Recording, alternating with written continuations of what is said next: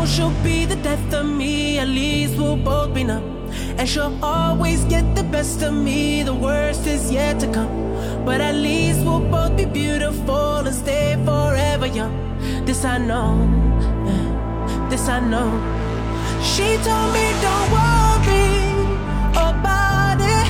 She told me don't worry. 好的，随口说美国，呃，这一期呢就跟大家聊一下美国的房子吧。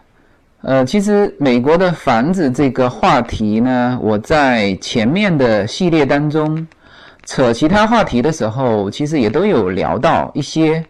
这一期呢，有一个朋友建议我，他说房子你专专门来聊一期，哎，我觉得也对。我就想到，好像大部分的人对于在美国购房这个话题是蛮热衷的啊，但是呢，有一些基本的概念还是有一些误区啊，所以说我觉得可以讲那么一期啊，所以我也非常感谢那个朋友啊，他给我提了这么一个建议。然后呢，以后哈，如果大家觉得说，对哪一方面特别想了解，那也可以在和我的留言当中啊，评论啊，公众号的留言当中，可以提出一些关于话题的建议。那我觉得这样也挺好的，就是我就我就不用再去思考说啊，我要我要讲讲什么内容。那么现在呢，就是国人手上有钱了，这个我觉得以现在国人的家庭的。呃，平均的这种水平嘛，我觉得，呃，在海外购购置资产已经不是一件说遥不可及的事情，因为其实国内现在的固定资产也是蛮高的价位。如果你预期这个国内的房产有下降的趋势，而且人民币有下降的趋势啊，这叫戴维斯双击嘛，那么你要规避这一块的风险。那其实完全可以考虑海外购置资产啊，当然这个海外购置资产呢，很多个方向也很多种选择。那今天呢，我主要是给大家聊在美国购置资产的一些基本的概念啊。第一个基本概念呢，就是买房子和你这个身份的问题啊。那么在欧洲现在是，比如说希腊啊、葡萄牙、西班牙，它有推出这种购房产能够。获得远居的，也就是绿卡了这种这种政策，但是在美国是没有的哈。在美国和澳洲也是，就是你买固定资产和你身份是没有关系的。在美国更是这样子。在美国呢，你只要入境啊，甚至不不需要入境，有一个委托函，委托美国的这边的朋友啊，或者是经纪啊，就可以以你中国的身份。在美国购置房产，这是没有任何问题的。当然，你如果自己能进来啊，能够实地看一看房子，那是更好的一件事情。所以说呢，在美国购房，你是可以用中国护照来买的，不需要有美国身份也能买，这是这是一件事情。另外一件呢，就是说你买了房子之后，和你去获得这个绿卡有没任何的关系呢？或者有没有什么帮助呢？我告诉你，没有半毛钱关系，也不可能有什么帮助。就是你购置房产是一件事情，你去申请身份是另外一件事情，这是两件事情。那也许大家会会有听到哈，有一些这个做投资移民的项目，那告诉你说，你掏五十万美金就可以呢，在美国获得一套房产，同时拿到远居的身份。那这里面的逻辑是这样子的哈。就是五十万投资移民，大家知道是 EB five 嘛，就 EB 五的这个投资移民。那么这种投资移民对于在美国这边来说呢，它实际上最重要的是创造十个，就两年创造十个就业机会，啊，这个是都要政府批准的。那么在这边的很多的开发商呢，就把它转变成什么呢？它是这样子，成立一个地产开发公司，啊，然后呢？这个若干个 EB5 的资金进来啊，然后呢，在这边进行房房产开发，然后建好房子，把它卖出去，资金回收。那在这个过程当中，他会必须要求按照政府的要求，就是达到每一个名额十个就业机会。就比如说这个项目五有十个 EB5 的名额，那么你就必须创造多少呢？创造一百个新增就业机会哦。不是说你原来这边有一百个，我就把它买下来，然后说这里面有一百个，不是这样子的，你必须是新增。所以说这个不不是那么容易的啊。那当然，这个具体细节我不展开。那有机会的话呢，我我可以专门讲一期关于 EB5 的这个事情。那么好了，地产商呢，他怎么操作呢？就是说，他本来建好这个房子，啊，完成了这个在规定期限内的十个就业岗位的这个要求之后，那么对于 EB5 的人来说，他要经过什么呢？要经过蛮长时间的排期。啊，就律师给你办完手续，你排期要一年半时间，现在好像要两年时间，然后到这边继续还要两年时间才能够获得永久的绿卡，然后申请绿卡现在还要十五个月时间，反正很漫长，基本上头头尾五年时间，你拿到远居身份之后，他本来呢，地产商要把这个房子卖出去不是吗？把钱还给你吗？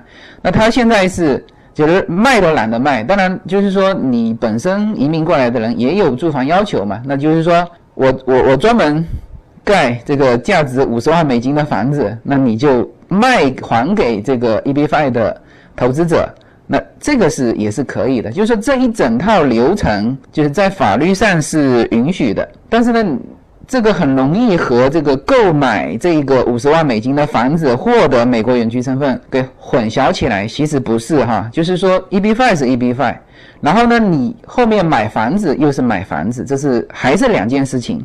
所以说我通过讲解这个，应该是应该把这个买房子和身份啊这个事情给讲清楚了啊，这个是第一个概念啊，这个误区先打破掉。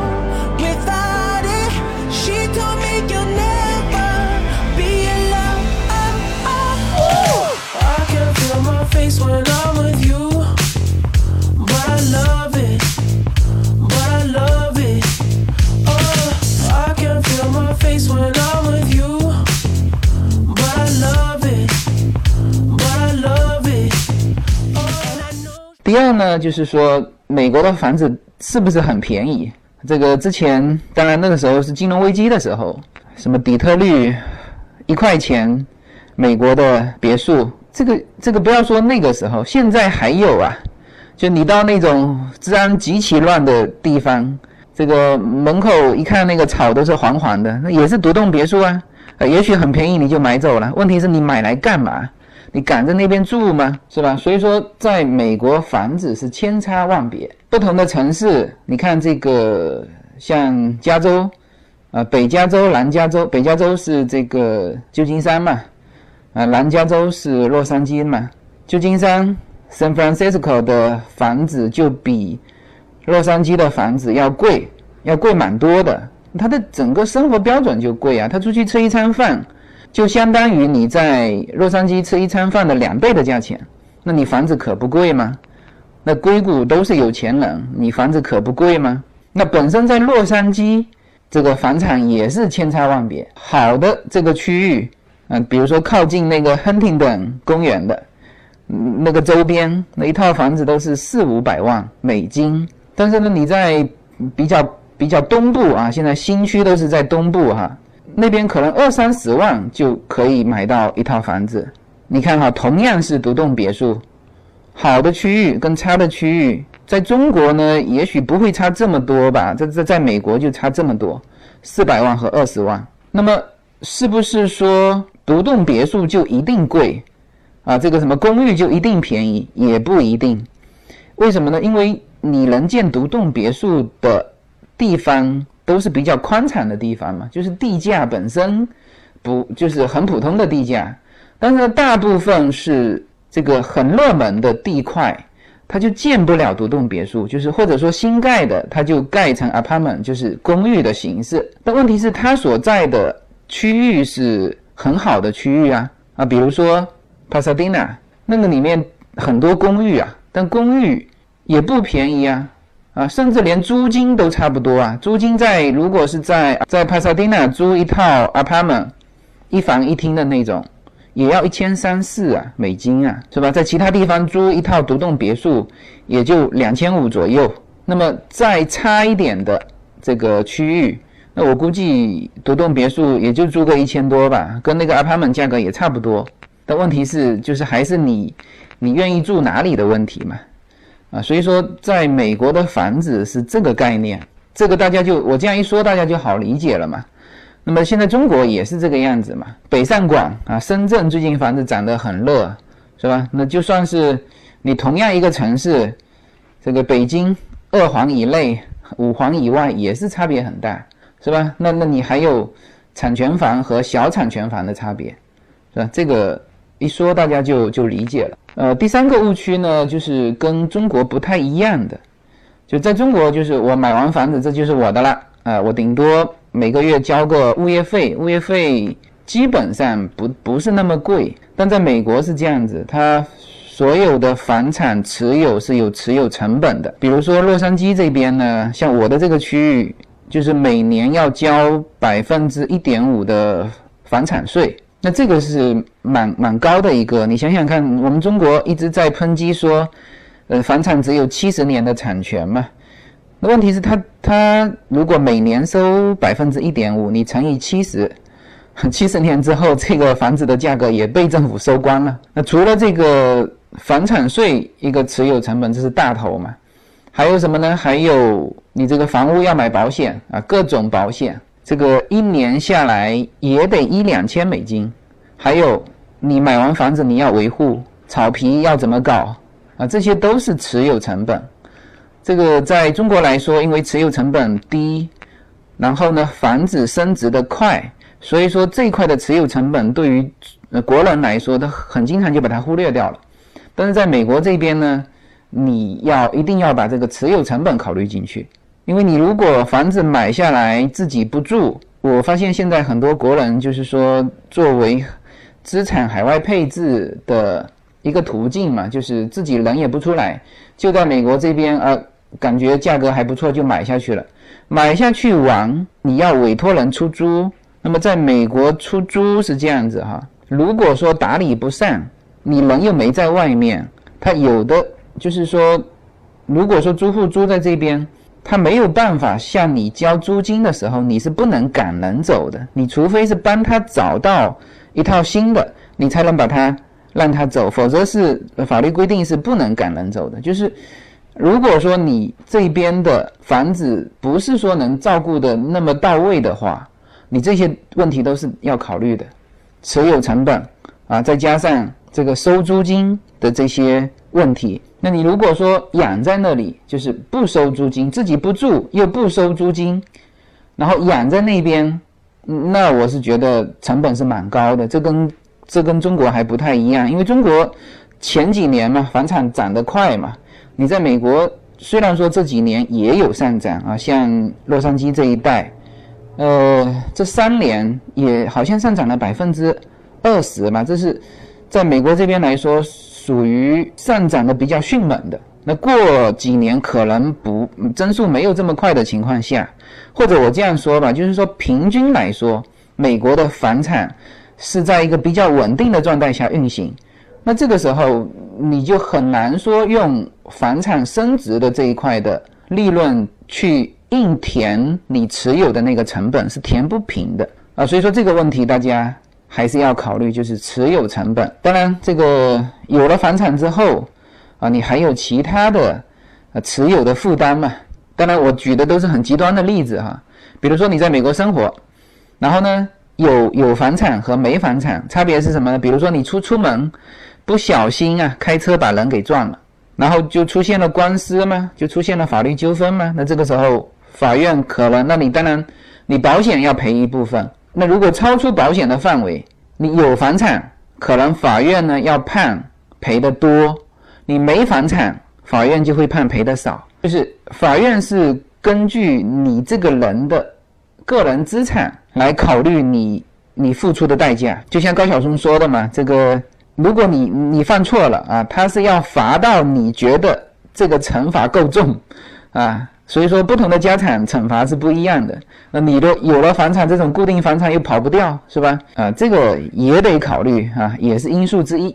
房产持有的其他法律负担。好了，然后讲完这个房子的三大误区吧。这个也许大家没有这个误区哈，但是我所了解的是，大部分的人对这三块不是太了解，所以说挑这个机会聊一下。没有什么能够阻挡你对自由的向往。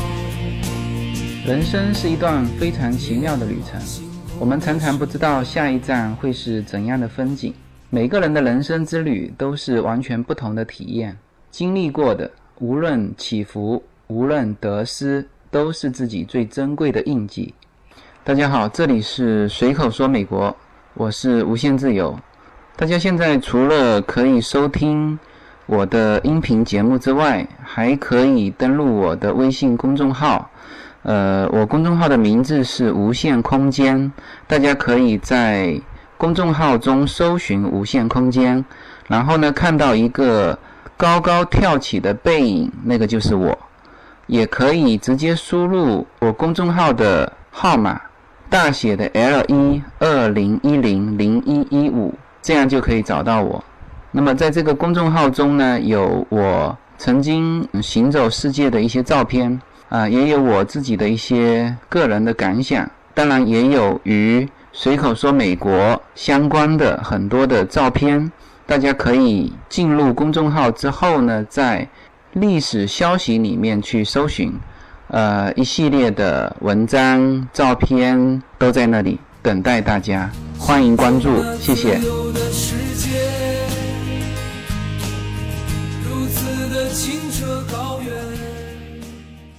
然后讲完这个三个比较大的区别之后呢，就聊一聊聊一聊一个议题吧。这个买房合适还是租房合适？这个话题好像在以前的系列当中有聊过哈。就当时我的观点是算了一个很详细的经济账，说租房比买房合适啊。这个经济账是处于去年的那个环境下算的，也就是说去年什么环境呢？去年。中国的收益率很高嘛，这个股票又赚钱，放贷也赚钱，是吧？整体的收益率很高嘛。比如说收益率有百分之十八，呃，一分半的利嘛，这个这个在去年的那个环境下是比较正常的。那当然今年是什么样子就不说了。但是呢，你你抛开这个中国收益率比较高这一块来说，在美国购置固定资产，扣掉它的持有成本百分之一点五的。这个全价的房产税负担之后，啊，其实买房子的这个收益率硬算经济账是不高的。啊，比如说我这边租这套房子哈，比如说两千五，然后呢，他现在这套房子拿去卖啊，就是我的隔壁刚刚卖掉九十九十五万，对面也开出来卖，隔壁那边比我多一间嘛，它是四房，我这边是三房。对面也是三房开出来卖是八十八十六万，好就说八十万吧，八十万每个月只能收两千五，一年是一年是三万。问题是你八十万你要扣掉一点五的税呀，这里面扣掉一万二了，只剩下一万八，一万八还有其他的保险啊这些七七八八的支出，扣掉两千吧，一万六，一万六对应八十万，收益率多少？百分之二。对了，就是这个收益率，就是说，如果硬算这种收益率，这个经济账是不划算的。但是呢，这个我前一阵子和一个在美国这边做了二十几年寓工啊，寓工大家知道哈，就是房东嘛的人聊这个买房和租房的问题。我我把这个经济账跟他一算，他说是的，没有错，按照你这样算法，经济上是算的没有错，但是呢。你要考虑家人的感受啊！如果是自己的房子，会去好好装修，会去爱护，会去这个后花园草皮去搞一搞啊，前面花种一下啊。那你如果是租的房子，你会考虑这些吗？居住的感受是不一样的啊，一种是自己的房子，一种是租的房子。还有一个呢，就是对于小孩来说，他的那个归属感也不一样。哎，我觉得他从这一点去切入呢，我觉得还是有道理的。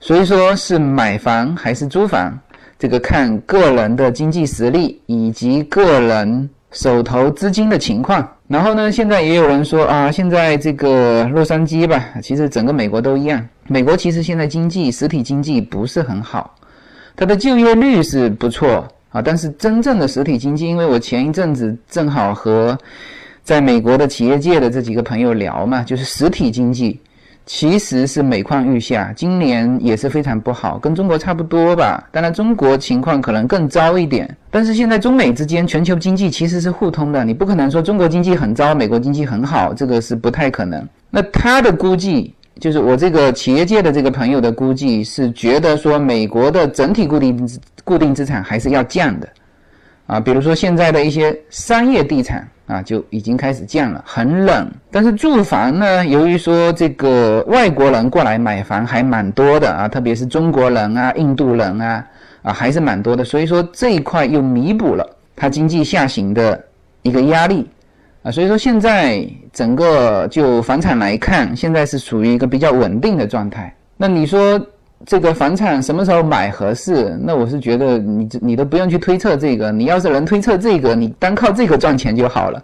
你就根据自己的需要了，比如说，哎，我我确实是在这边需要一个海外资产配置，那又需要小孩子这边读书，又需要买，那就买了。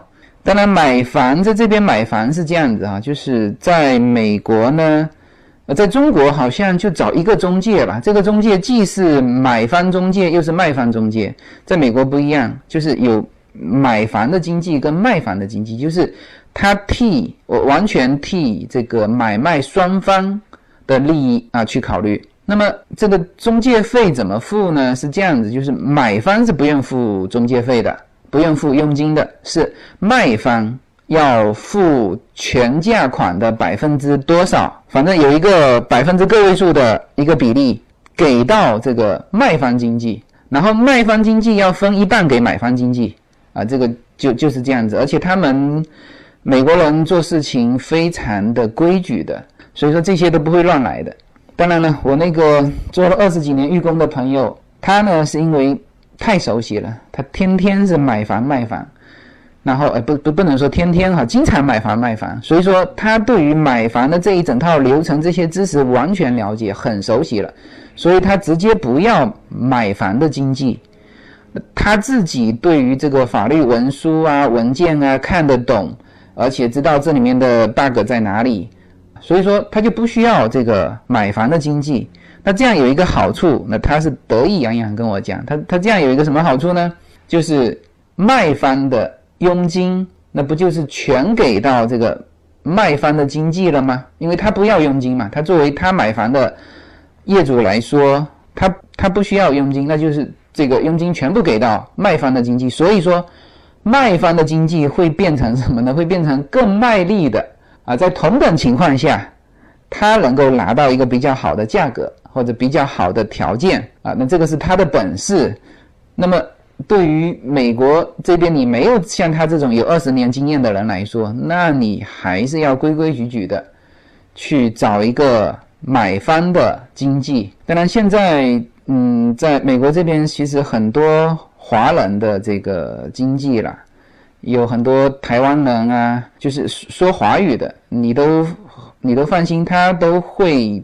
把这一整套处理得清清楚楚，而且呢，还因为你买完房子，涉及到这个水电啊、煤气啊、啊这种通讯啊、这种过户啊，好像一系列的这种额外的事情，那基本上大部分的经济都会把你这个后续也都料理得清清楚楚，啊，甚至比如说你买完房子要装修啊，还要搞一些什么保险啊啊这些，它都有一条龙的服务能够提供出来。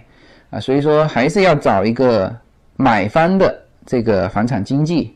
好，这个是关于房子的一些基本知识点呢，以及我所啊我所知道的一些情况吧。当然，这个我的随口说美国，因为说了两年了，所以呢有很多的新的情况在替代旧的情况。呃，所以说像比如说这个我之前讲过。持有中国的护照，在美国这边呢，可以在加州可以开车开六十天啊。那现在这个已经 out 了，就是过去时了。新法已经出来，只能允许开十天，超过十天的时间，你就必须去考当地的驾照。所以说，这个随着时间的推移，很多东西是在变化的哈。这个我想起来了，呃，就会就会补充一下。OK，那这一期呢就聊到这里，好，谢谢大家。She told me don't worry about it. She told me don't worry no more. We both know we can't.